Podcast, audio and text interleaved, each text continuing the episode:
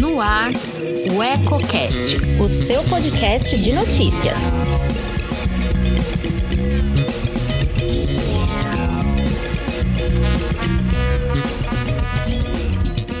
Olá, eu sou Elton Laude e começa agora mais um podcast Politicando, que toda semana traz alguns pontos e contrapontos da política em Lençóis Paulista e região. Quer saber o que está dando o que falar nos bastidores? Fique comigo. Antes de começar, clique aqui embaixo e inscreva-se. Isso ajuda muito a fortalecer nosso canal e nos motiva cada vez mais a produzir conteúdos relevantes, sempre com seriedade e profissionalismo.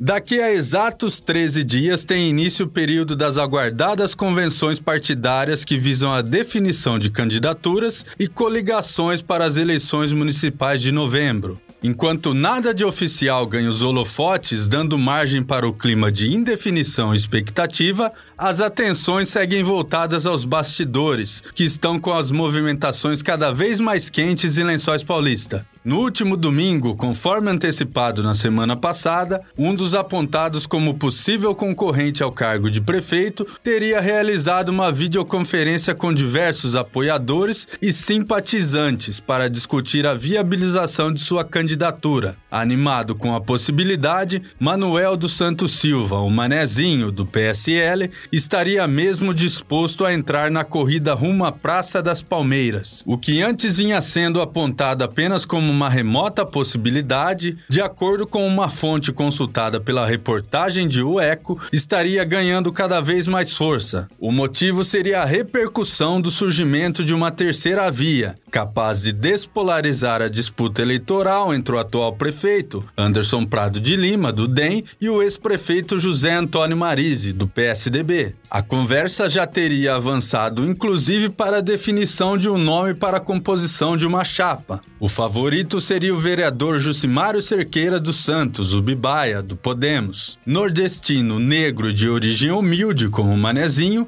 ele estaria despontando pela popularidade entre o povão e também por ter sido bem atuante neste, que é o seu primeiro mandato no legislativo local. Além de Bibaia, outra opção vista com bons olhos para uma eventual coligação PSL-Podemos seria o do educador musical José Santos, presidente do partido e sobrinho de Manezinho, que atingiria uma parcela mais jovem do eleitorado. De dentro do próprio PSL emergem outros dois possíveis nomes: o do vereador João Miguel Diegoli e o de João Dutra, delegado aposentado e atual provedor do Hospital Piedade. No caso de João Dutra, há uma dúvida em relação ao prazo de desincompatibilização, que pode inviabilizar uma eventual candidatura dependendo da interpretação acerca do termo de fomento entre o Hospital Piedade e a Prefeitura Municipal. Pelo fato de a entidade receber recursos públicos, em tese o afastamento teria que ter ocorrido antes, mas existe jurisprudência para derrubar um possível veto.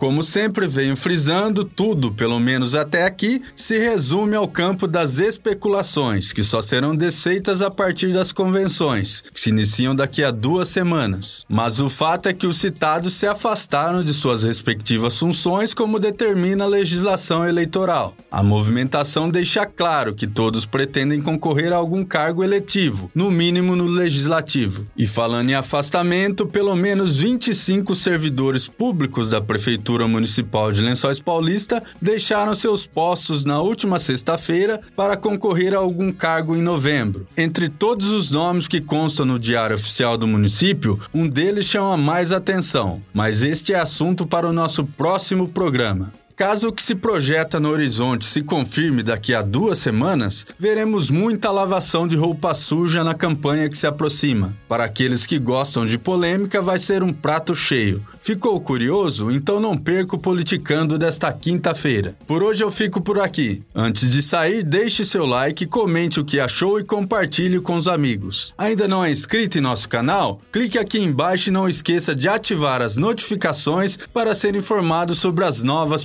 publicações. Tem coisa nova todo dia. Um abraço.